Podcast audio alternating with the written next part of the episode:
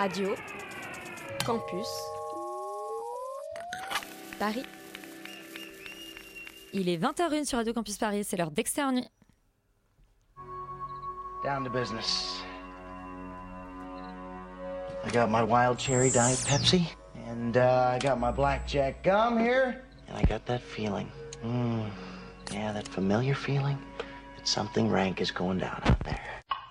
Oui, non, non, vous vous trompez pas, il s'agit bien d'une apostrophe. hein. Voilà, je m'adresse à vous, chers spectateurs. Don't ever feed him after midnight. She's alive! Alive! Ready to party. I'm sorry, Dave. I'm afraid I can't do that. I'm a man. Well, nobody's perfect.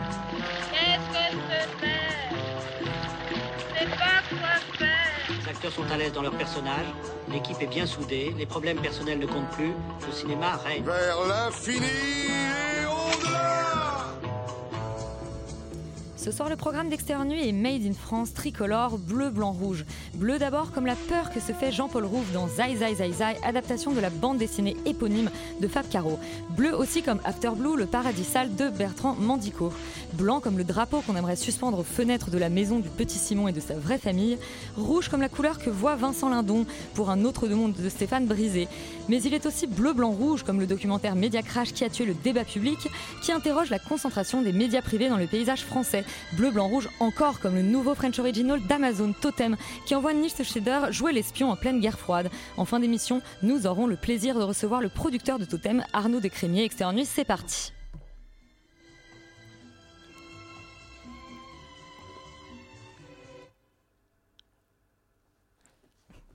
Peut-on avoir notre petit générique de Breaking News?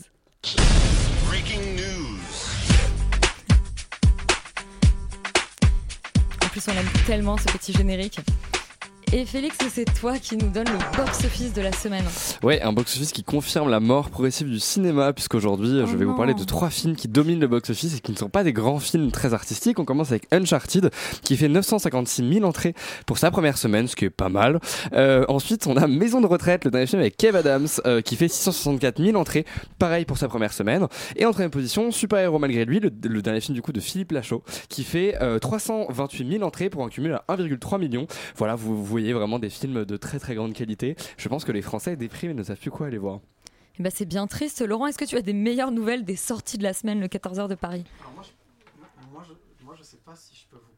Alors voilà, moi je ne sais pas si je peux vous confirmer que le cinéma est en train de mourir, mais en tout cas les gens qui vont au cinéma vont bientôt mourir parce qu'ils sont venus aller voir en masse Maigret, euh, qui fait 2170 entrées, qui, ce qui prouve bien que les vieux vont encore beaucoup au cinéma. Euh, en deuxième place, on a Zai Zai Zai Zai dont on vous parle aujourd'hui, euh, qui est quand même assez loin, hein, avec 376 entrées, et très proche du troisième film qui c'est Ils sont vivants, qui fait 333 entrées tout pile. Euh, J'ai envie de parler d'un film qui s'appelle Pas pareil euh, et pourtant. Euh, c'est un film qui n'est manifestement pas pareil que les films qui font des entrées parce qu'ils n'en fait que 9. Oh. Et pourtant, ça n'a pas l'air si mal parce que c'est une espèce de collection de, de petits films d'animation euh, qui parlent de la différence et qui a l'air d'être pour les enfants pour leur montrer que la tolérance et l'amitié c'est beau. Donc peut-être qu'il aurait peut-être fallu aller voir ce film, en tout cas pour un spec- des types de spectateurs un tout petit peu plus jeunes que ceux de Maigret, je pense.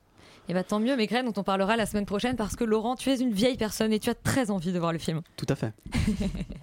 Euh, le premier film dont on parle cette semaine, tu viens euh, de le mentionner, c'est Zai Zai Zai Zai de euh, François Desagna. On écoute la bande-annonce.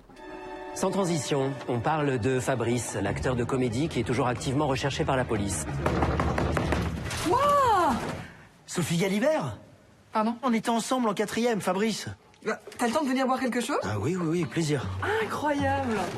Fabien. Fabrice. Ouais. Super. Donc Laurent, Zai Zai Zai Zai, c'est euh, l'adaptation de la bande dessinée de Fab Caro que tu as lu Que j'ai lu, tout à fait. et que tu as aimé. Et que j'avais bien aimé. Euh, que j'avais bien aimé. Le Et film est-il à la hauteur? Bah, en fait, si tu veux, on va peut-être commencer par raconter un, peu de quoi ça parle. Euh, c'est une histoire euh, finalement très simple. C'est Fabrice qui est acteur de comédie de profession et qui un jour va au supermarché euh, et a oublié sa carte de fidélité. S'en suivra une grande comment dire cavale invraisemblable où il est recherché par toutes les polices de France et de Navarre pour son crime odieux euh, et, euh, et avoir braqué un agent de sécurité avec un poireau. Le, le film, en fait, euh, enfin le pitch du film finalement raconte assez bien l'esprit de, de- la BD originale, qui est de faire quelque chose de très absurde et de partir en fait sur un humour qui est assez spécial, je dois dire, c'est-à-dire à la fois très absurde, on peut penser voilà au nul et au Monty Python, mais avec un côté peut-être très sérieux euh, qu'on pourrait, enfin que moi, je, voilà, je, que je trouve ressemble un peu au- à des satires sociales un peu british, un peu un peu vénère à la à la, euh, je sais pas, les films d'Amando Danucci, euh, de Thick of It ou, ou In the Loop, etc. Mais avec un côté évidemment peut-être qui va moins dénoncer, moins moins avec, enfin je sais pas, moins C'est moins de- méchant, moins voilà, mordant. c'est- C'est moins méchant, moins mordant et ça cherche pas à faire des grosses critiques de la société non plus. Euh, je pense pas qu'il faille voir ça trop dans ce film, même si évidemment il y en a un peu, c'est-à-dire qu'il y a un côté un peu anarchiste, ça se fout un peu de la gueule de tout le monde tout le temps.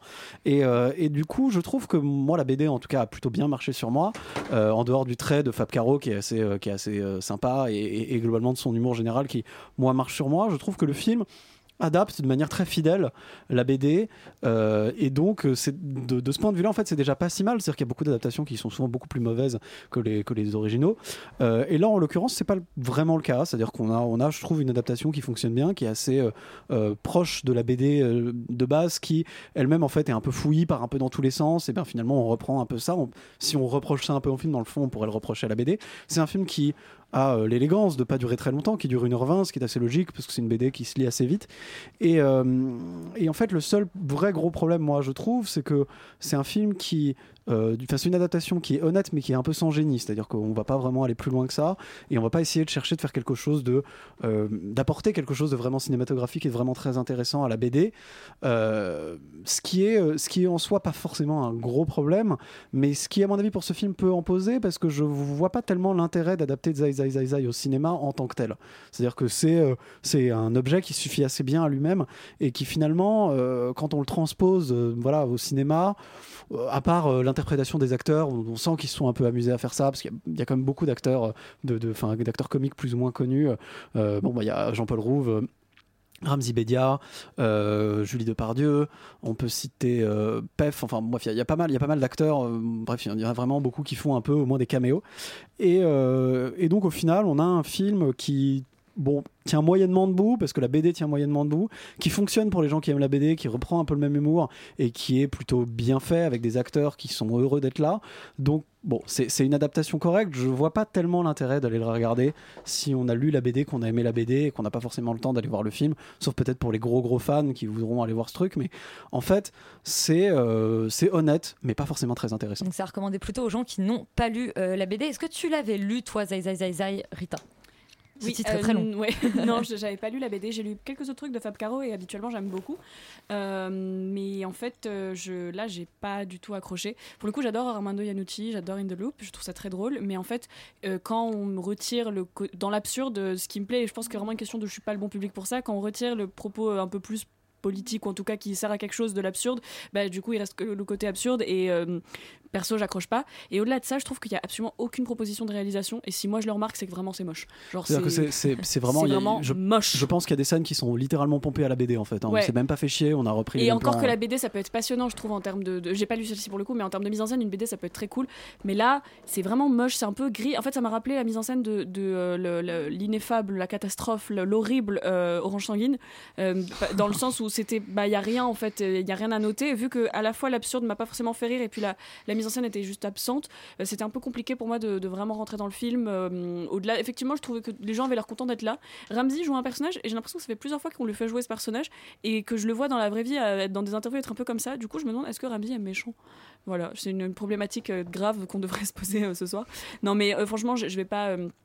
J'ai pas vraiment de, choses à dire sur ce film étant donné que je trouve que c'est j'ai déjà oublié les trois quarts et j'ai pas trouvé ça vraiment intéressant au-delà de une ou deux blagues qui m'ont fait marrer. La proposition de départ est drôle parce qu'effectivement on te dit pourquoi est-ce que pourquoi est-ce que la France entière va se pr- prendre de passion pour un mec parce qu'il il avait pas sa carte de fidélité et il a attaqué quelqu'un au poireau.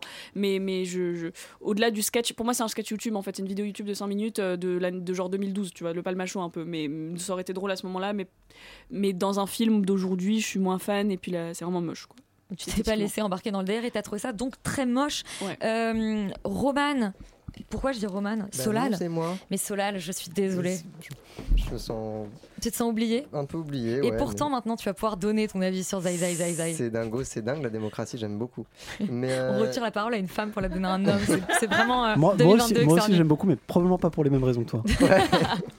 Non, non, bah du coup, alors, euh, je sais pas si c'est la mise en scène est absente de Zai Zai Zai Zai. Moi, parce que, moi n'ay- n'ayant pas lu la BD, en fait, j'ai vraiment eu l'impression de voir un, un film euh, storyboardé par une BD. C'est ça qui était intéressant. Et je pense qu'il a eu la prétention euh, de ne pas euh, apporter justement un surplus de mise en scène à la, ce qui est déjà la BD. Et en fait, c'est une adaptation, genre tout ce qu'il y a de plus. euh, classique euh, c'est-à-dire que je pense que la mise en scène cinématographique était déjà présente dans la BD comme, euh, comme pourrait l'être un storyboard de cinéma en fait et que donc il n'y avait pas grand chose à faire dans tous les cas. Donc voilà je pense que c'est pas un objet particulièrement intéressant. Après je suis complètement d'accord sur le, le fait que l'absurde s'il n'est pas euh, un peu euh, bah il reste pas grand chose quoi et que donc bon c'est sympa les blagues euh, les poireaux c'est des armes mais bon c'est pas non plus à ce temps de rire quoi enfin c'est voilà donc euh, non c'est un, objet qui est agréable parce que euh, Jean-Paul Rouve est- prend euh, prend son rôle comique très à cœur et est même très amusant dans ce rôle là et euh, et la plupart des acteurs se sont amusés. Il y a Yolande Moreau aussi qui est très, qui est très, très drôle dans, ce film-là.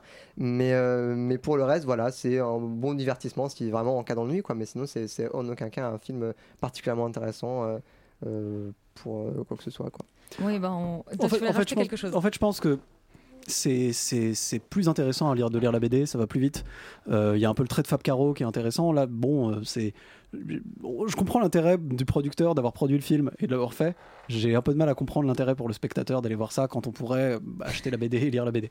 Euh, tous les, toutes, les, toutes les BD et tous les, toutes les bonnes BD, toutes les bonnes histoires sont pas forcément faites pour être adaptées au cinéma sans une espèce de surplus, en tout cas euh, de travail. Une approche ou un angle. Ouais, voilà, ou quelque chose. Et là, clairement, bon, ça a été fait euh, un peu de manière un peu paresseuse, même si euh, c'est méchant de dire ça parce que dans le fond, c'est quand même fait avec honnêteté. Mais il n'y a pas, il y a pas de, on n'a pas, enfin, il y a pas de travail artistique solide en fait derrière. Oui, il y avait un placement de produit très très très sale pour les Renault Capture au début. hein. Mais justement, ça, je trouve ça assez drôle. C'est-à-dire que Ah ouais c'est toutes des Renault Capture, toutes les voitures, elles sont toutes identiques. très, très drôle. Mais ça, c'est voilà. marrant. Ça, je sais pas si c'est dans la BD par exemple, mais c'était- ça, c'était marrant. Je sais plus. Je t'avoue, il n'y a pas ce détail, il m'avait pas mais, marqué. mais, mais je sais pas si je sais pas si la BD a été éteinte en fait par le film. Moi je trouvais enfin je trouvais qu'il y avait quand même des, des, des cadrages qui faisaient très BD en fait et que c'était en fait assumé. Il y avait des plans très très très très larges au contraire des plans très serrés qui font un peu bande dessinée dans leur enchaînement et c'était euh, pas désagréable forcément quoi. Donc euh, En tout cas, on commence euh, très fort cette, euh, cette émission de cinéma en vous recommandant une BD et non pas d'aller voir son adaptation au cinéma. Donc voilà, lisez tous Zai Zai Zai Zai de Fab Caro et dispensez-vous de son adaptation au cinéma. Euh, le film qui suit, c'est La vraie famille. Euh, on écoute la bande-annonce.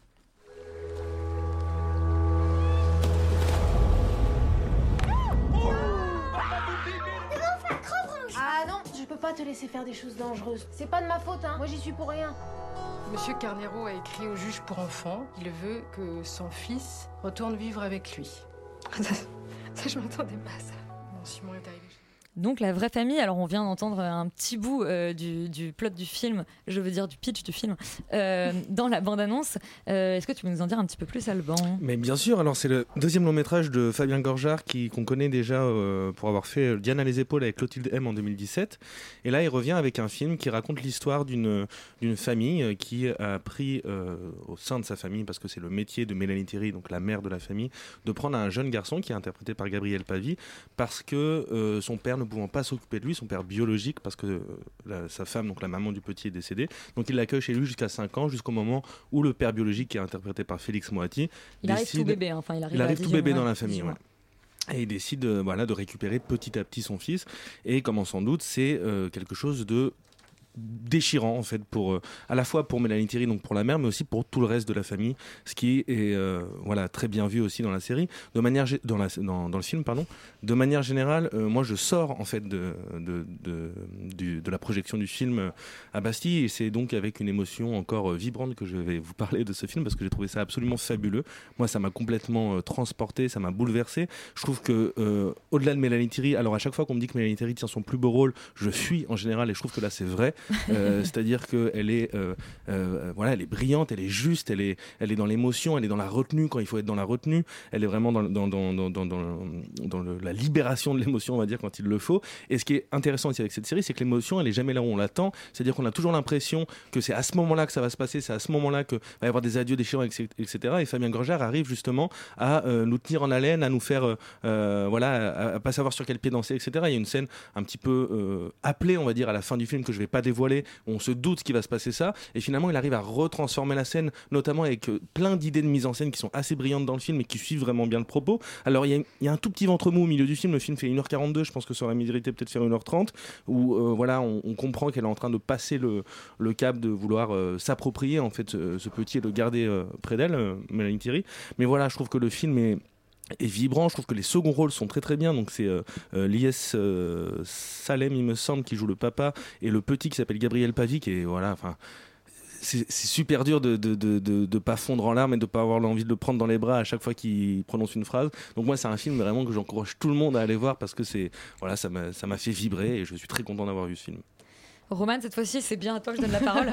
Euh, Est-ce que tu as aussi été complètement conquise par la vraie famille? Ah ouais, moi aussi j'ai la même euh, vibration euh, de, que, que Calban, même si j'en sors pas du film. Pour moi, c'est le grand film à voir au cinéma en ce moment, qui est pour moi un film dont la simplicité est assez effrayante en fait, parce que cette histoire est finalement assez banale et justement est un peu une tragédie en fait dans ce film. C'est un peu l'antithèse d'un film de Dolan, c'est-à-dire un film où on a une mère et un fils qui, qui peuvent pas se blairer mais qui sont obligés de cohabiter. C'est l'inverse. Ici, on a euh, une mère et un fils qui, au contraire, euh, s'aiment, euh, mais euh, n'ont pas le droit de cohabiter et doivent être, do- doivent être séparés. Et bien que ce soit tout l'inverse d'un film de Dolan, c'est pourtant sublime. Et c'est, je pense, en fait, effectivement, un des films les plus beaux que j'ai vu sur la maternité, alors que justement, tout, le, tout le concept du film, c'est que ça n'est pas sa mère biologique. Et voilà.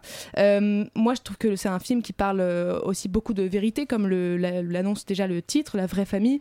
Et c'est une vérité qui se trouve évidemment du côté des enfants.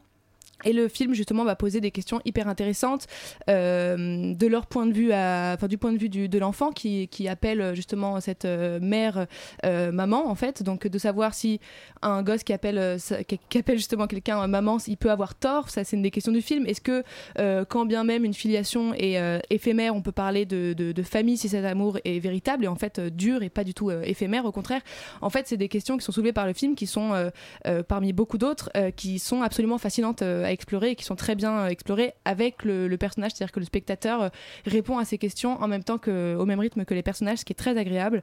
Et pour moi, la grande force de la vraie famille, en fait, c'est de faire confiance aux, émotions de, ces personnages pour guider le drame. C'est-à-dire que, euh, par exemple, il fait le choix de ne pas montrer le père, donc Félix Moati, euh, qui, l'interprète, comme euh, l'antagoniste méchant du, du film.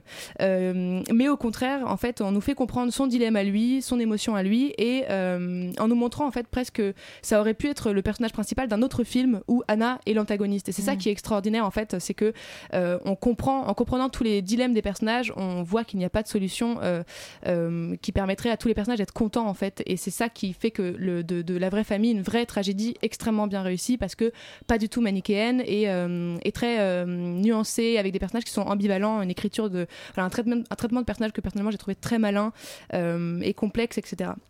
Euh, petit mot peut-être sur la mise en scène, euh, comme euh, tu le disais aussi Alban, je trouve que euh, cette vérité dont je parlais au début se retrouve justement dans la mise en scène, c'est-à-dire qu'on va souvent être du point de vue des enfants et aussi le, du coup le réalisateur prend le parti pris d'être souvent au steadicam, quasiment tout le temps d'ailleurs, pour mieux suivre en fait les mouvements, la, dynamique de cette famille, de nous montrer cette énergie explosive qui va régresser au fur et à mesure que la distance entre Anna et Simon se creuse. Et ça c'est aussi fascinant ensuite, enfin en tant que spectateur à regarder, voilà et puis pour finir il faut effectivement parler de Mélanie Thierry qui euh, quand même est à couper le souffle en fait euh, dans ce film. Moi j'avais des frissons à l'entendre dans la bande-annonce là, euh, euh, enfin il y a 10 minutes, euh, et qui arrive à nous faire pleurer effectivement pendant 1h40 euh, sans être tire-larme, ce qui est quand même assez, euh, assez ouf. Euh, et voilà, je la, trouve, je la trouve bouleversante et en plus en étant un personnage qui fait des fois des choix euh, un peu compliqués, des fois pas très éthiques, en tout cas euh, questionnables, et pourtant euh, on, on arrive à s'attacher à elle, à la comprendre et elle arrive à être à la fois extrêmement euh, réaliste euh, et pourtant à être un énorme, enfin un grand personnage de fiction en fait. Donc euh, voilà, pour moi c'est une grande réussite. Euh, courez voir la vraie famille, euh, vous, vous aurez forcément euh, euh, une émotion. J'espère en tout cas. Solal, est-ce que, euh, est-ce que toi aussi tu as eu une émotion? Alban l'espère, pour la vraie famille Une quoi? je, Moi, j'ai pas, j'ai pas ça, moi. Tu n'as pas de cœur, euh, Solal. Et non, c'est dommage. Mais alors, euh, moi, je suis totalement d'accord avec vous. Alors, j'ai peut-être pas euh, vibré autant, euh, mais, euh, mais j'ai aucun reproche à faire à ce film-là, parce que ce que j'ai particulièrement apprécié, c'était la sobriété, en fait, qui était euh, accordée euh, euh, par le réalisateur à ses comédiens, en fait. C'est-à-dire que c'est des... c'est un film qui est filmé relativement, assez souvent, en plan relativement large, euh, au steadicam, donc avec une grande liberté de mouvement, que je trouvais très très bien cadré. Ça assez agréable, parce que c'est un reproche que je fais souvent euh, aux films français. Je trouve que parfois ça se casse un peu les gueule, mais là c'était très bien cadré. Et, euh, et justement, et en fait, le fait que les, les comédiens aient beaucoup de liberté, j'ai trouvé ça d'autant plus impressionnant que tous les, tous les enfants qui sont présents dans le film soient tous justes sans exception. Et c'était vraiment, euh, je pense que c'est vraiment le, la grosse force du film, quoi. C'est que, les, c'est que les enfants sont très très justes et que même eux, en fait, sont des. Sont des euh, Enfin, sont presque les personnages les plus complexes du film parce que c'est eux qui sont au, au cœur des dilemmes, qui sont à la fois euh, qui ressentent les dilemmes ou qui les créent. Et donc c'était assez impressionnant que, qu'effectivement tous les personnages étaient très bien traités et que j'avais, j'avais peur en fait que le film soit justement un peu trop sobre, un peu trop, euh, trop porcule ou un peu trop froid. Et au contraire, c'était vraiment pas du tout le cas. Je trouve qu'il y a vraiment des, des- scènes d'émotion qui marchent, qui sont absolument pas euh, euh, trop tire-larme ou que, ou, que le, que le ton est parfaitement ajusté que le film arrive à, à pas s'enfermer en fait dans un, dans un espèce de sous-genre qui serait oui je suis une comédie familiale grand public c'est pas du tout le cas donc c'est très très très malin qu'il y, a- vraiment des constructions de plans qui, marchent très très bien. Et notamment a un qui est présent dans la bande annonce où on la voit s'écarter en fait euh, euh, enfin avancer vers la caméra et on voit en fond en fait euh, légèrement flou le, l'enfant donc Félix Moati qui est retenu par son, par son père biologique enfin par son père en fait. Et, c'est et que en fait ce film est rempli de petites trouvailles comme celle-là qui je trouve font créer de l'émotion en fait rien que par la composition Donc un film qui vous a beaucoup plu, tu voulais rajouter quelque chose Alban? Non, mais en fait, euh, euh, je, vois ce que tu peux dire, Solal, par rapport au fait que tu n'aies pas forcément ressenti cette émotion à chaque fois. Euh, moi, je trouve simplement, pour, pour revenir un petit peu sur, sur Mélanie Thierry, c'est que. Effectivement, comme tu le disais Roman tout à l'heure, elle est tout le temps juste dans son jeu, c'est-à-dire que parfois, en un seul regard, avant qu'elle, elle- parfois même avant qu'elle commence à parler, on ressent cette émotion-là et on a l'impression qu'elle fait exactement l'inverse de ce qu'elle a toujours fait jusqu'à maintenant au cinéma, c'est-à-dire le, le- le fait que, pour, enfin, par exemple, dans, en thérapie, je la trouvais insupportable dans son rôle de, Elle a le pire personnage, ah la pauvre. C'est vrai que le personnage n'est pas très bien écrit, mais là, vraiment, euh, elle a gagné le- un prix à Angoulême justement pour Mm. son rôle, et je trouve que c'est amplement mérité parce que c'est une actrice qui, euh, je trouve, quand on lui donne le temps comme ça et de l'espace, elle a vraiment, ça vaut le coup en fait de la voir au cinéma justement pour ça. Et Morgane, euh, on a trois avis positifs sur La Vraie Famille. Est-ce que tu rejoins euh, tes trois euh, compères? Oui, tout à fait. Non, c'est un film qui est formidable. J'avais déjà adoré euh, Diane et les épaules, qui aborde un petit peu les mêmes thématiques, c'est-à-dire que la question du film Diane à les épaules, c'était voilà quelqu'un qui va tomber enceinte et qui va devoir donner en fait cet enfant à un couple d'amis qui ne peut pas en avoir. Et toute la question du film, c'est va-t-elle réussir en fait après l'accouchement? À se séparer de l'enfant. Alors que là, la question est presque inverse, c'est-à-dire que c'est quelqu'un qui euh, euh, a adopté un enfant et euh, va-t-elle réussir en fait bah, à redonner cet enfant à son père? Et qu'est-ce que ça veut dire d'être mère? Est-ce que c'est biologique? Est-ce que c'est pas biologique? Etc. J'ai l'impression que c'est des questions qui tourmentent Fabien Gorjard. Je ne sais pas ce qu'il a vécu euh, pour qu'il aborde ce genre de sujet, mais en tout cas, je trouve ça passionnant, très intéressant. C'est un- cette histoire est inspirée de, de sa famille en fait, euh, d'un truc qu'il a vraiment vécu. Alors je sais plus si c'est lui l'enfant ou pas, mais en tout cas c'est voilà, de- d'inspirer de, de quelque chose qu'il connaît bien. Et, euh, et je trouve que, en fait, ce qui est très beau chez Fabien Gorjard, c'est que il remet toujours l'humain au centre de ses films. C'est-à-dire que, bah oui, c'est un peu plus compliqué que ça. Quatre familles d'accueil, euh, de tisser des liens avec un enfant pour pouvoir après qu'il puisse euh, bah, quitter ce foyer. C'est un peu plus compliqué que ça, euh, de tomber enceinte et de donner un enfant après l'accouchement. Voilà, il remet l'humain un peu au centre. Et pourtant, dans la vraie famille, ce qui est intéressant, c'est que il pardonne pas non plus son personnage. Parce que un moment donné, Mélanie Thierry, elle va, elle va trop loin en fait. Elle est, elle est un peu déconnante en tant que mère euh, de famille d'accueil. Mais voilà, parce qu'il y a de l'affect, parce que c'est la vie, parce que euh, euh, elle considère cet enfant comme son fils. Et, euh, et, et- et- le, le, le, le, film tranche et, juste, rend justice en fait aussi Euh, donc il a un point de vue sur le sujet, le- sur le sujet qui est passionnant à mon il est pas, sens. il est pas trop gentil, en tout cas. Ah bah pas du tout. À, à la fin, il y a même une scène avec une- une juge, euh, voilà, qui, qui va dire exactement ce qu'elle, ce que lui pense de cette situation. Euh, la juge va devenir un personnage point de vue euh, qui va expliciter très précisément le propos de Fabien Gorjard. Et, euh, et j'aime beaucoup cette scène, j'aime beaucoup ce film. Je trouve qu'au-delà de ça, c'est, un film qui est bien mis en scène. Et ça fait très plaisir de voir ce genre de film au cinéma et que ce soit français. Voilà. Cocorico comme tout le programme. Cocorico. Bon, ben, on vous encourage vivement à aller découvrir euh, La vraie famille, donc second euh, long métrage de Fabien Gorjard.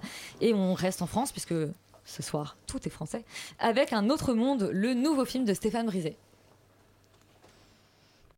Monsieur a déjà accepté le divorce. On ne peut pas du coup tout lui imposer et il ne peut pas tout accepter. C'est la même chose pour ma cliente. Euh, Son quotidien est devenu un enfer. Elle vous a dit que moi je lui faisais vivre un enfer? À l'époque, j'ai pas signé pour que tu ramènes tous tes problèmes à la maison. C'était pas ça le deal. On me demande de me séparer de 58 personnes et là tu m'en donnes 30. Moi je t'explique. S'il faut que je sacrifie 58 personnes pour en sauver 500, je vais en sacrifier 58. Stéphane Brisé et Vincent Lindon, c'est un tandem qu'on connaît bien. Euh, et Morgane, euh, c'est toi qui as la parole et tu la gardes. Très bien. Euh, bah non, bah, un autre monde de Stéphane Brisé, ça raconte euh, euh, l'histoire de, Vincent Lindon qui en fait incarne un patron d'entreprise qui est en fait un directeur de site du- du- d'une énorme entreprise américaine. Donc il est lui-même soumis en fait à une hiérarchie, voilà, à la fois en France et aux États-Unis. Il est directeur d'un- site, si vous voulez, de construction de machines à laver, si je me souviens bien, usine ou quelque euh, chose comme à ça. Strasbourg, je crois en plus. enfin. Une usine, voilà, exactement. Et euh, en fait, euh, depuis sept ans, il a pris en responsabilité dans cette entreprise. Il s'est euh, retrouvé dans cet engrenage. On lui a demandé il y a deux ans et demi, au moment du film, de faire déjà un premier plan social. Et là, on lui en demande d'en faire un deuxième, ce qui n'a pas forcément de sens, étant donné que le- l'entreprise est bénéficiaire. Au-delà de ça, il a des problèmes de couple parce que le fait qu'il soit monté en responsabilité dans l'entreprise il y a sept ans a fait qu'il a ramené les problèmes de l'entreprise à la maison. Euh, et donc, il va devoir en fait euh, bah, euh, trouver une solution pour mener à bien ce plan social, mais aussi vis-à-vis de son éthique personnelle. Est-ce qu'il doit véritablement virer ces gens? Quel est le sens à tout ça? Et aussi, dans sa vie personnelle, bah, pouvoir trouver du sens à, à ce qu'il est, à ce qu'il fait. Voilà. Donc des thématiques assez régulières du cinéma de Stéphane Brisé. Oui, alors là, c'est assez différent parce que, en fait, euh, dans le cinéma de Stéphane Brisé, euh, notamment dans Hangar et La loi du marché, qui sont des films comparables, euh, on est du côté des salariés et c'est des gens qui subissent énormément. Là, pour une fois, ce qui est intéressant, c'est que c'est l'histoire d'un patron. Donc, un patron, il a le pouvoir de décision. Euh, il a une influence quelque part. Il peut avoir une influence, Mais même s'il a- ouais. il subit euh, quand même euh, la politique de l'entreprise américaine, mais euh, voilà, il, il a la possibilité quand même euh, d'avoir une influence sur ce qui se passe concrètement dans l'entreprise. Euh, et du coup, le film, je trouve, est beaucoup plus euh, ouais enfin moi j'ai vachement préféré moi j'ai vachement préféré un autre monde euh, à la loi du marché et à Hangar euh, et je, trouve que c'est vraiment un film qui est, qui est très intéressant. Au-delà de ça, il y, a- il y a un rôle qui est, qui est- qui est vraiment euh, pas mal, c'est celui de son fils. Alors, euh, ça fait que c'est vrai que ça fait plusieurs fois qu'il y a le rôle d'un fils handicapé qui revient dans Ah, les il est films de il est Stéphane nouveau Brisé. handicapé le film dans celui-ci? Alors, il- a, il a certainement une maladie mentale assez grave qui le fait déconnecter du réel. Il me semble qu'il fait un burn-out pendant le film en fait. Oui, mais il déconnecte du réel vraiment. Et en fait, il a une espèce de. euh, euh, comment dire euh, euh, de lucidité morbide en fait euh, ce gamin. C'est-à-dire qu'il imite son père euh, il ne réfléchit qu'en chiffres qu'en calculs qu'en termes de temps etc il rationalise tout. Et cette rationalité morbide qui le fait quitter le réel je trouve que c'est très intéressant de le mettre en parallèle avec ce que vit Stéphane Brisé. Évidemment, c'est symbolique. Évidemment que quand on est patron d'une entreprise, on ne crée pas des enfants qui ont des maladies mentales. Mais euh, le, film euh, incarne en fait, euh, par ce personnage qui a cette maladie, une espèce de folie de notre monde, à vouloir absolument faire du chiffre, à mettre complètement de côté l'humain parce que c'est ça qui est euh, aberrant euh, dans l'entreprise et c'est ça qui est montré, c'est que euh, les, les, Américains voilà, ne pensent qu'aux chiffres, ne pensent qu'au rendement et donc mettent complètement de côté l'être humain, les salariés de l'entreprise. Et Stéphane Brise, Vincent Lindon va devoir prendre une décision par rapport à, tout ça la réponse du film me semble courageuse, intéressante. C'est un film coup de poing qu'il faut aller voir, à mon sens. Et euh, je crois qu'il a fait euh, beaucoup d'entrées, qu'il a déjà un certain succès. Euh, voilà, c'est ce qu'on- j'ai c'est ce qu'on beaucoup avait dit aimé au, ce film. au box-office effectivement de, de la semaine dernière. Euh, Solal, est-ce que tu rejoins Morgane sur un autre monde? Eh ben moi je rejoins complètement. Euh, je trouve que c'est euh, vraiment un grand film euh, qui est sorti euh, donc la semaine dernière. Tout à fait. Et euh, en fait j'ai l'impression, enfin ça, ça forme en fait l'aboutissement en fait de- du travail qui avait été commencé par Stéphane Brisé sur la loi du marché et poursuivi sur euh, En sur guerre. En guerre. Et là, et ce qui est intéressant, c'est qu'en fait, par exemple, dans, dans En guerre, si je me souviens bien, il y a une, c'est- y y a scène où euh, Vincent Ladon en fait euh, discute avec le patron de son usine qui va fermer et où le patron tient à peu près le même discours, mais dans l'autre sens en fait, dans ce film-là. C'est-à-dire qu'il y a vraiment eu une inversion des rôles euh, assez Ah intéressante. Et, euh, et ça fait vraiment un. C'est-à-dire que c'est une poursuite dialectique. Et ce qui est, vraiment intéressant, c'est qu'il y a. Ce film, en fait, est structuré beaucoup autour de séquences de, euh, réunions, en fait, de réunions de négociations, que ce soit pour l'entreprise, dans le cadre. En fait, en gros, la hiérarchie en fait, euh, américaine décide de mettre en place un, plan de, coupe de personnel. Et donc, et donc Vincent Lindon est contraint de devoir. Virer euh, 50, pe- 58 personnes, euh, mais au détriment du bien-être de son entreprise. C'est-à-dire qu'il sait très bien que s'il le fait et que s'il aboutit, ce sera à la fois euh, économiquement plus viable et en même temps, ses salariés seront, ceux qui vont rester, se mettront forcément en danger.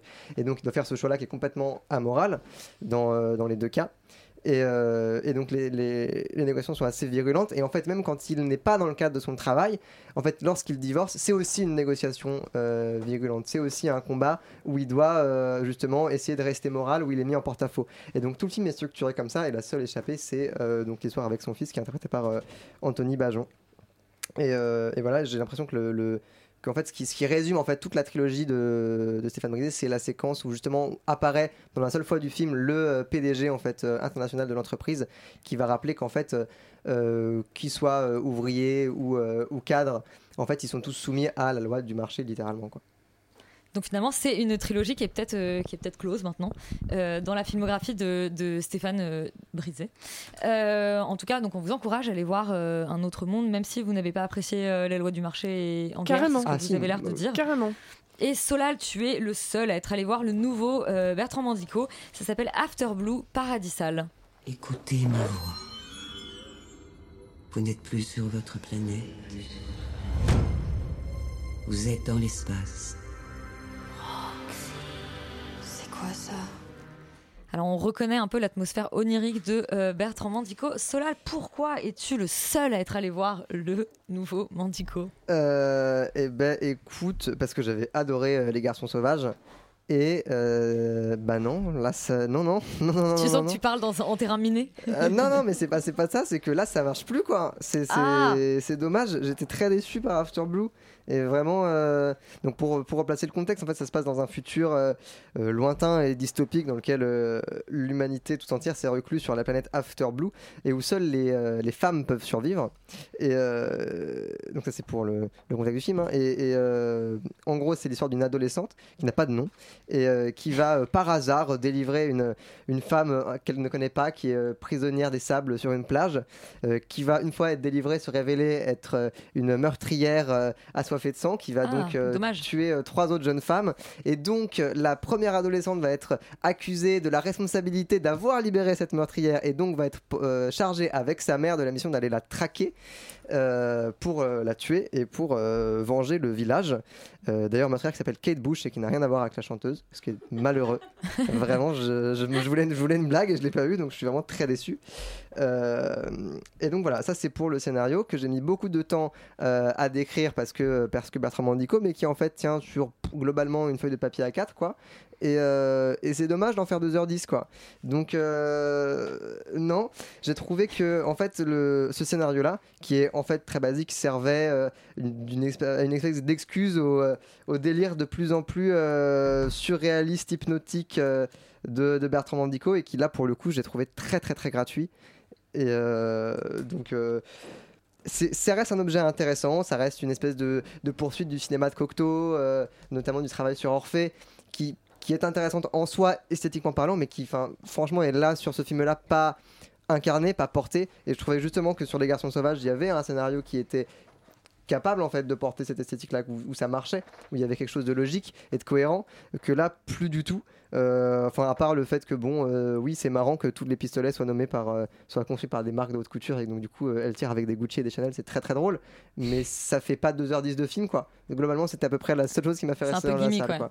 bah complètement et donc euh, j'ai trouvé ça assez dommage, surtout que le meilleur plan du film, qui est le, vraiment le plus intéressant à la fois en termes de narration et esthétiquement, que je ne vais pas vous spoiler parce qu'il est vraiment bien, mais en fait il est après le générique quoi. Donc vraiment euh, j'ai attendu deux heures et quart et je me dis ah ça y est il y a un plan bien. Donc euh, Bah, peut-être rentrer pendant le générique de fin, aller voir un autre film et c'est rentrer dans la salle pour le C'est générique de bête. fin. Faites ça, mais après c'est aussi la première image qu'on peut voir sur Google Images en tapant le nom du film, quoi, ce qui est aussi dommage. Ah, Donc, qui est un peu euh, dommage effectivement qu'elle soit dans le générique de fin. Bon bah déception. Alors Non, pour non, ce, cet After Blue euh, paradisal qu'on n'ira pas voir, qu'on va Non, bouder. non, mais sinon regardez les garçons sauvages, c'était très bien. Et bien voilà une recommandation. Euh, on recommande des livres, des BD, les autres films des cinéastes, c'est très bien. Et maintenant on va passer au documentaire de cette semaine, c'est Media Crash. On écoute la bande-annonce. Maintenant, on va vous montrer un document. Enfin, c'est insupportable Eh non. Je veux pas que vous répondiez C'est plus une émission de débat. Alors, si vous n'êtes pas content, vous partez Valentin, sur quoi se penche euh, Media Crash? Eh bien, comme son nom l'indique, sur le crash des médias. Euh, vous, vous êtes étonnamment surpris. Euh, oui, non, ça revient en fait sur. euh, c'est un documentaire produit donc par, par Mediapart et par Première Ligne, donc la, la boîte de production qui fait notamment Cache Investigation et qui bosse pour d'autres émissions à la télé. Euh, et il s'intéresse à la concentration des, mé- des médias à l'occasion de la présidentielle parce que évidemment ce moment-là révèle particulièrement cette problématique-là. Donc l'idée c'est de se dire qui, comme le- l'indique le sous-titre, qui a tué le débat public, qui sont les milliardaires qui possèdent, euh, et c'est rappelé dans le film, 90% des médias en France, tout support confondu. Euh, donc qui sont ces gens euh, Pour qui roulent-ils et, et quel est un petit peu leur, projet public, quoi, en gros, avec ces, avec ces rachats-là, et comment est-ce que ça influence la manière dont on débat en France? Et c'est euh, c'est une grosse déception pour ma part, euh, parce que je trouve qu'en fait le documentaire euh, rompt un peu sa promesse. Euh, J'y reviendrai, mais l'élément important déjà qui heurte au départ, c'est l'aspect formel. C'est un, un malheureusement un documentaire qu'on aurait pu retrouver sur un prime de chaîne d'info, c'est-à-dire que réellement c'est monté avec une voix off, un peu euh, voilà, un peu télé, avec euh, voilà vraiment la voix posée euh, qui prend un ton. Enfin, je vous la fais pas, vous voyez très bien de quoi je veux parler. Voilà, exactement, très sentencieux, où on fait jamais des phrases de plus de six mots euh, sans faire des pauses. Donc c'est, ça devient, pour, enfin, en tout cas, moi je trouve ça relativement insupportable. Euh, c'est des montages d'archives assez simples, et surtout, bon, il y a un peu un côté qui me gêne aussi. Ça, c'est aussi l'aspect Mediapart, malheureusement. C'est les mauvais côtés de ces médias, c'est que c'est quand même une mise en scène de soi et de, ce- de son, de sa propre enquête qui peut être em- embêtante, et il résiste, il résiste pas au plaisir d'inclure à un moment bah, le- la- l'enquête qui a concerné Valentino Berti, la journaliste qui est en charge de, de ce, de ce documentaire. Donc, même si son histoire est intéressante, il y a quand même cette mise en scène là qui est gênante. Et puis sur le fond, en fait, ce documentaire est, coupé en trois parties. Euh, la première, moi, m'intéresse beaucoup parce que euh, c'est vraiment euh, une analyse de pourquoi Bolloré, euh, c'est vraiment centré sur le cas de Bolloré, euh, a racheté CNews, Europe 1, etc. Et comment est-ce que le discours de l'extrême droite commence à infuser. Et ils, essayent de tendre des perches et des bribes de choses vers euh, Bolloré en tant que catholique, en tant que breton, en tant que milliardaire, en tant que... Bref, en tant que mec qui est situé socialement. Et donc du coup, on a un peu cette, justement, comme je disais, l'idée de pourquoi est-ce que ce mec a racheté des médias, pourquoi est-ce qu'il enterre le débat public et ça, c'est intéressant. Et les deuxième, deuxième et troisième parties, c'est beaucoup plus sur le comment. Et donc, en fait, euh, ils prennent un parti pris qui est, voilà, un parti pris comme un autre, qui est de raconter par l'anecdote. Et donc, du coup, ils racontent des histoires. Donc, ils, expliquent pourquoi, euh, bah, en gros, Bernard Arnault et Bernard Arnault, en expliquant euh, pourquoi, est comment est-ce qu'il a essayé d'influencer une enquête, une enquête euh, un moment à la télé, comment est-ce qu'il a fait pression via Bernard Squ- Squarcini. Et en plus, le problème de ces histoires, et c'est leur problème majeur, c'est qu'en fait, on les connaît toutes quasiment déjà à l'avance. C'est-à-dire qu'on va nous raconter le problème des canons au Yémen, on va nous raconter raconter euh, le euh, Jérôme Cahuzac et les problèmes fiscaux de Jérôme Cahuzac. On va nous raconter euh, Merci Patron pendant un quart d'heure. Quand même, on reprend l'histoire de Merci Patron pendant un quart d'heure. Bon, tout ça me paraît un peu, euh, un peu réchauffé. Alors, euh, et puis surtout, en fait, il y a un vrai problème qui me gêne dans le fond. Comme je dis au départ, il y a une rupture de contrat parce que moi, j'attendais un truc un peu plus sociologique. Je m'attendais à ce qu'on pose des questions, à ce qu'on fasse intervenir des, vraiment des gens pour me dire en fait pourquoi, pourquoi les médias sont aux mains des milliardaires, euh, comment est-ce qu'on peut faire pour sortir de cette situation? Et y a, ils, ils interrogent notamment Julia Cagé, qui est une économiste qui a beaucoup travaillé sur cette question-là. Il lui donne la parole pour dire un truc un peu sans tension au début, et puis après, on n'y revient pas. Donc en fait, le, documentaire s'efface, euh, efface complètement des problématiques de fond pour en rester à une dénonciation, je trouve, assez superficielle et un petit peu. euh, euh, racoleuse de ce que c'est que la concentration des médias et comment c'est pas bon pour le débat public. Donc j'irai pas beaucoup plus loin, mais, je suis un peu déçu et à la limite, tant qu'à faire, tant qu'à regarder un documentaire de ce type-là, revoyez ou voyez les, nouveaux chiens de garde qui étaient faits à l'époque par la bande du monde diplomatique et Serge Halimi. C'est d'un autre niveau intellectuel.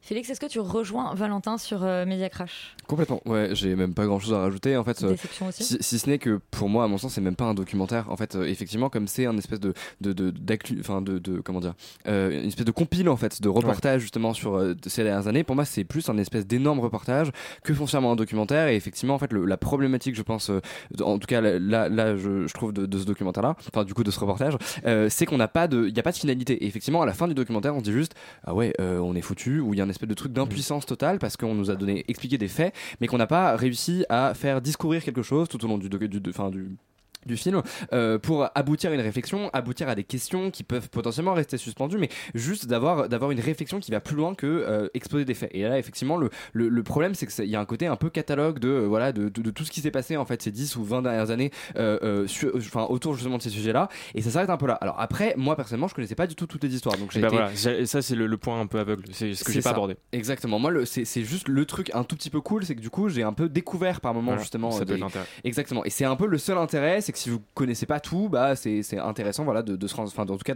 c'est un, un, début de recherche quelque part, parce qu'après, du coup, on peut aller creuser, etc. C'est des pistes de réflexion euh, à ce niveau-là. En tout cas, ça fait découvrir des sujets. Mais c'est vrai que sinon, euh, pour moi, il n'y a pas de vrai travail justement de, de documentariste. Il n'y a pas de vrai travail en fait euh, cinématographique quelque part, parce que justement, ce n'est que de l'exposition et c'est tout. Et c'est vrai que de toute façon, c'est un peu la sauce Mediapart qui a du bon et du mauvais.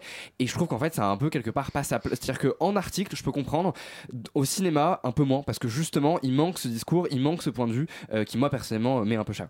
Donc euh, voilà, je vais m'arrêter là parce que tu as globalement tout dit. Si c'est aussi un peu moche, et ça, c'est un peu dommage. Parce Ouais, que euh, autant tu refais un truc de, de- avec des images d'archives, pourquoi pas, mais ils ont essayé de filmer des trucs pour faire genre, on fait un peu du Ouais. cinéma, et genre, euh, non, les gars, vraiment, faites pas ça, faites des reportages. Parce que c'est vraiment horrible. Bon, bah, on va le recommander aux gens qui, pour, comme porte d'entrée peut-être sur, euh, sur la question. Oui, ça a peut-être un intérêt pour un public, euh, pour un grand public. Alors le problème c'est que c'est distribué dans 5 salles à Ouais. Paris, donc pour le reste, je n'imagine même pas. bon bah voilà, tout est dit sur euh, Media Crash et on passe à la série dont on parle ce soir. C'est Totem. On écoute la bande-annonce juste avant de bah, eh bien d'avoir notre invité sur le plateau. Le nombre de rapports sur la conquête de l'espace a triplé en deux ans. Nous avons besoin de ton expertise. Sur quel sujet? Ça concerne un projet spatial russe. C'est moi qui vous fera passer la frontière. C'est un document top secret. Je suis pas espion. Tu vas faire une mission en Allemagne. Et Anne, je lui dis quoi? Tu vas où? Tu lui mens. À Londres. De l'autre côté, on se connaît plus. Ta cible est... Eh bien, Totem, c'est la nouvelle euh, série euh, française sur euh, Prime Video. Et on a la chance de recevoir le producteur de Totem, donc Arnaud Crémier, bonsoir. Bonsoir. Euh, c'est un petit exercice qu'on demande en général aux invités euh, chez Externus, c'est de pitcher euh, le film ou la série dont ils sont venus nous parler. Donc Totem, qu'est-ce que ça raconte pour le public qui n'aurait pas euh, encore entendu parler de cette série? Comment ça, vous en avez pas entendu parler? Je pense que c'est difficile, mais- On vit tous à Paris, donc je pense qu'on Ouais, tous ça. Totem, c'est. euh, J'aime bien le pitcher de cette manière-là. C'est trois personnages euh, qui ont des vies, euh, somme toute, assez ordinaires. Euh, L'un est ingénieur, l'autre infirmière et l'autre pianiste. Et ils vont être projetés dans la machine à broyer de l'espionnage. D'un côté, le SDEC, donc les services secrets français, de l'autre, le KGB, qui se mène évidemment, qui mène une guerre l'un contre l'autre.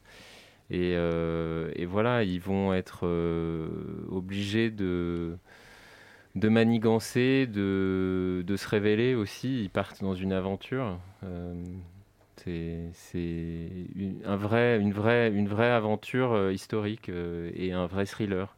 Et une romance également, parce que ce que j'oublie de dire, c'est que les deux personnages, en l'occurrence la pianiste et, l'ingénieur, vont euh, tomber amoureux euh, l'un de l'autre. Et, et- et je révèle pas euh, véritablement un secret, parce que c'est assez évident. Et dès, la, la fin du pilote, on comprend que ces deux personnages vont tout faire pour se retrouver malgré la frontière qui les sépare. Merci, c'est un bon, c'est un très beau pitch. Qui veut poser la première question? Roman Je me lance, allez, c'est parti. jette-toi. Euh, moi, je trouve que bah, déjà bravo pour euh, cette, euh, cette jolie série. Justement, une des, premières choses que je me suis dit en la voyant, c'est que je trouve que c'est une série qui est très, euh, très ambitieuse, en fait, à la fois dans la reconstitution historique, les décors, les costumes, aussi à la fois dans la mise en scène, qui, est, qui a un côté assez spectaculaire, qui, genre, qui embrasse les grands mouvements de caméra, etc. Est-ce que c'était une des premières volontés de, de, de, de Totem, c'est d'être une série ambitieuse presque à l'américaine? Euh, je dirais que la première ambition, c'était de faire un récit d'espionnage euh, historique. Et, et ce qui était intéressant dans ce travail-là, c'est qu'on n'avait pas de référence, si ce n'est des, des- des séries américaines, et notamment euh, The Americans. Euh, le Bureau des légendes est une série de référence pour l'auteur, enfin l'un des deux créateurs, Olivier Dujol, parce qu'il a œuvré sur ce projet, mais c'est une série contemporaine et, et du coup euh, nos influences étaient forcément plus anglo-saxonnes. Euh, quand on a adjoint assez vite dans le processus de création euh, Jérôme Salle, qui est, un, qui série. est un réalisateur et producteur aussi, de, de- donc réalisateur des deux premiers épisodes et puis euh, producteur avec nous. Euh, il y a amené euh, cette amplitude du cinéma. Euh, ça s'est fait assez naturellement. De toute façon, une série historique d'espionnage nécessite un certain budget. Puis ensuite, on est allé chercher un réalisateur qui a cette ambition. Et du coup, naturellement, on a une écriture visuelle qui est, qui est ambitieuse. Par ailleurs, comment reconstituer Checkpoint Charlie si ce n'est avec l'ambition des moyens de, des effets spéciaux Donc forcément, euh, on ne pouvait pas faire quelque chose de petit parce que parce qu'on s'est attaqué déjà à du très gros. Donc Mm. il fallait être à la hauteur de, de tout ça. Disons que c'est j'ai presque envie de dire qu'on s'est piégé nous-mêmes. On était obligé d'être ambitieux, sinon on allait rater le, le, le défi. C'est plutôt un bon piège d'être obligé Mhm. d'être ambitieux. Euh, Laurent, tu es un, t'es un peu un nerd toi des reconstitutions historiques. Je suis un peu, un- j'aime bien les trucs historiques et donc du coup forcément j'étais, j'étais attiré par Totem. Euh, déjà bravo pour le travail de reconstitution et de production value d'une manière générale euh, qu'il y a sur sur cette série qui est assez incroyable. Euh, je Et d'ailleurs, en fait, peut-être la première question que je posais, qui est un peu le corollaire de, celle de Roman, c'est comment diable est-ce qu'on trouve l'argent pour faire une série comme ça en France? C'est-à-dire que j'ai jamais vu ça. Ben, en fait, on a, les bons partenaires. On a Amazon euh, qui avait envie, euh, je crois, de se positionner euh, en France sur un autre créneau que, que les diffuseurs habituels, de proposer un vrai spectacle avec une certaine exigence de contenu. Enfin, j'espère qu'on a réussi ça également.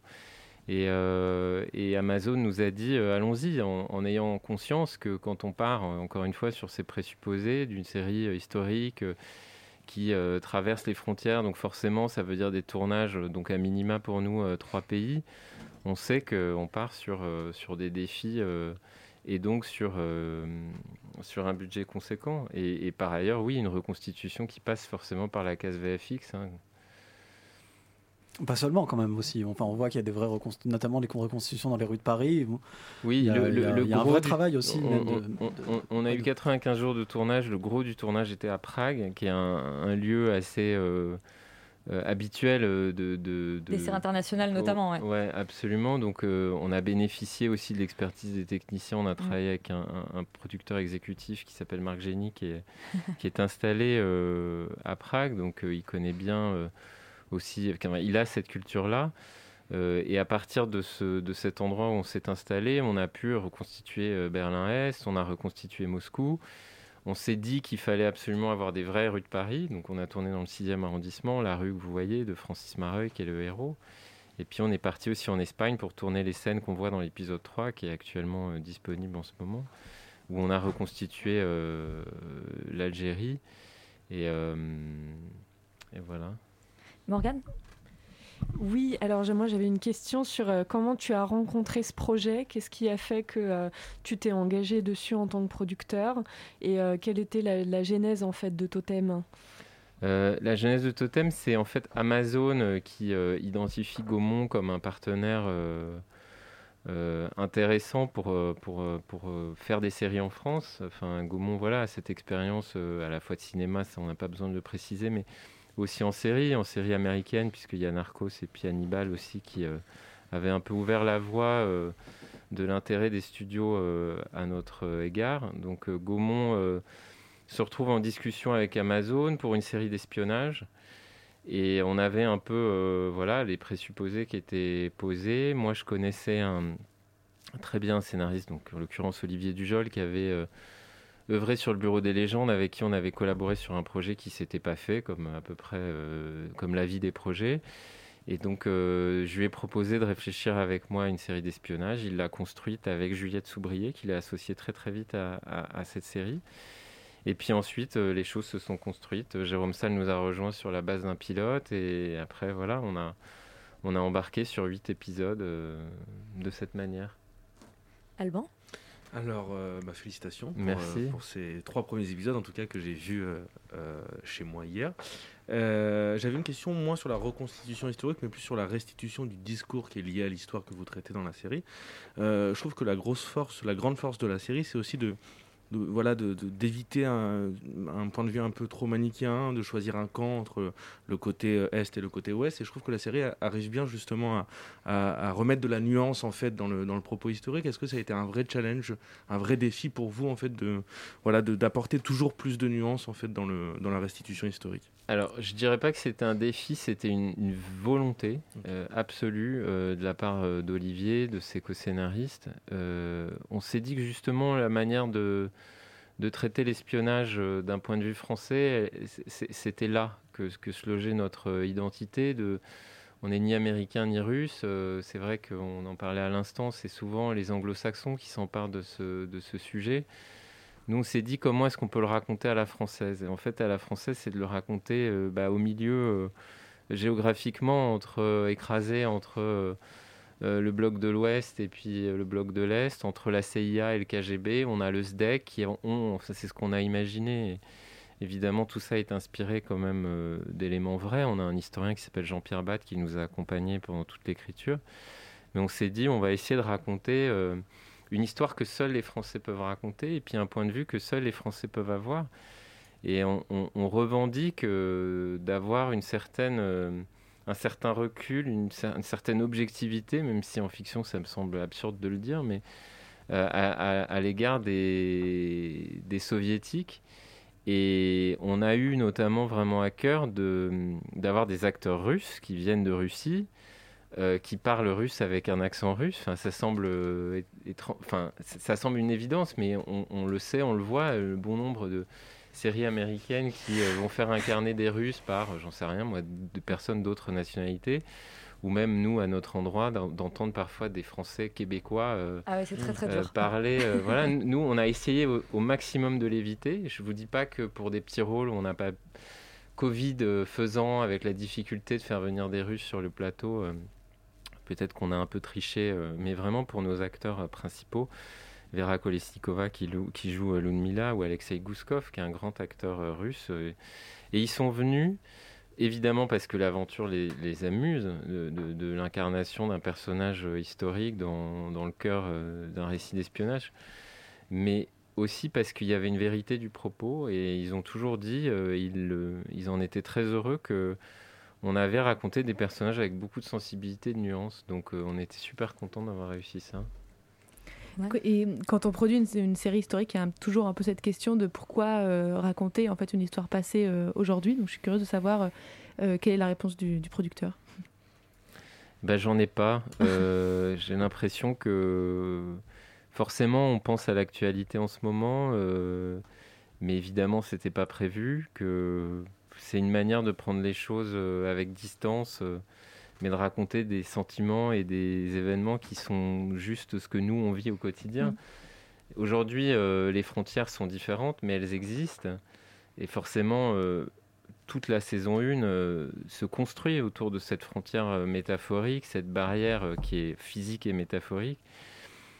C'est un levier de fiction génial, donc on s'est engouffré là-dedans. Ludmilla est du côté de l'Est, Francis est à l'Ouest, et ils ont qu'une envie, c'est de se retrouver. Bon, bah, c'est qu'une métaphore, euh, une énième métaphore de l'amour impossible.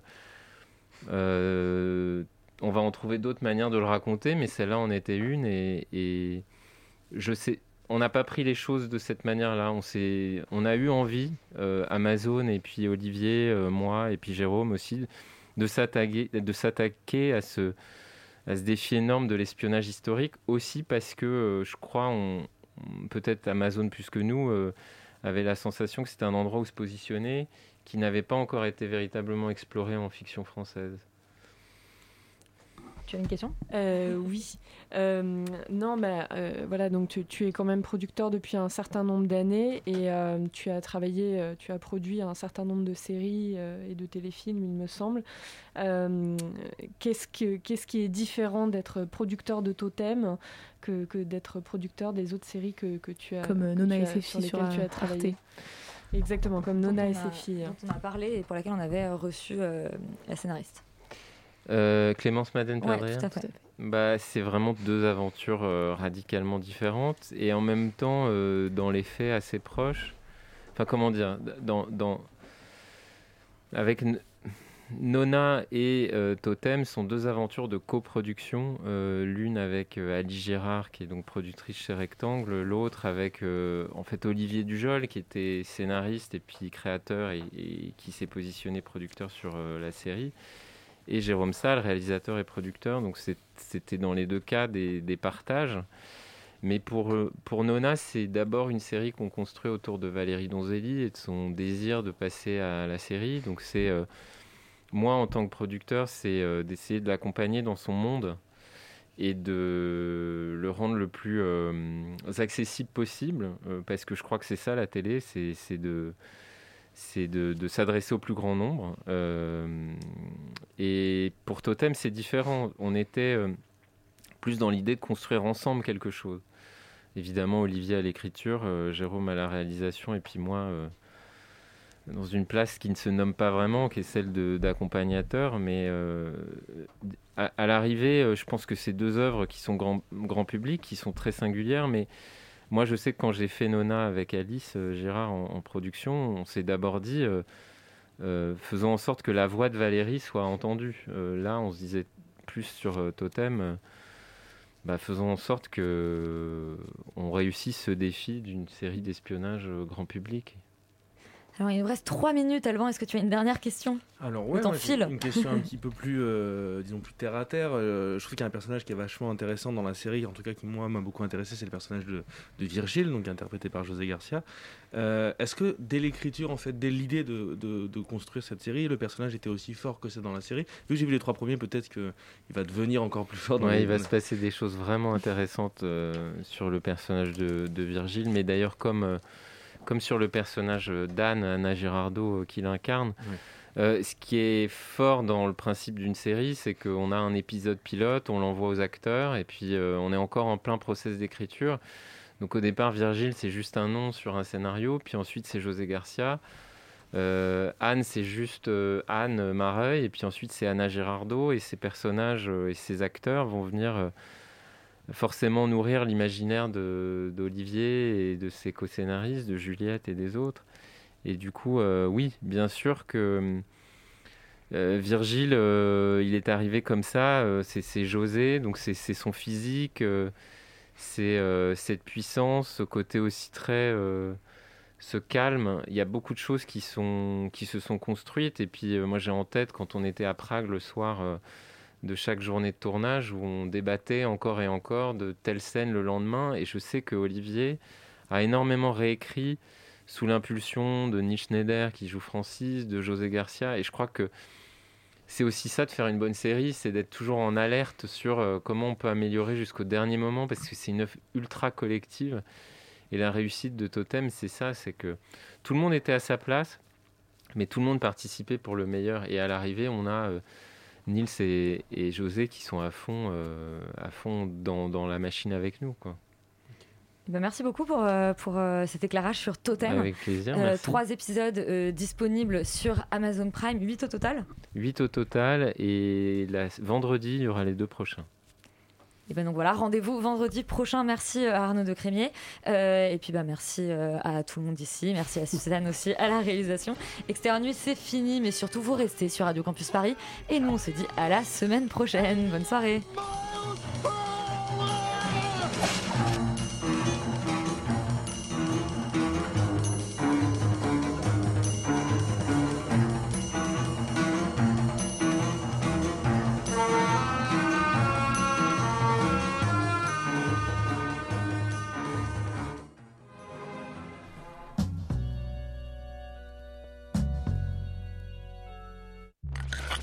Radio.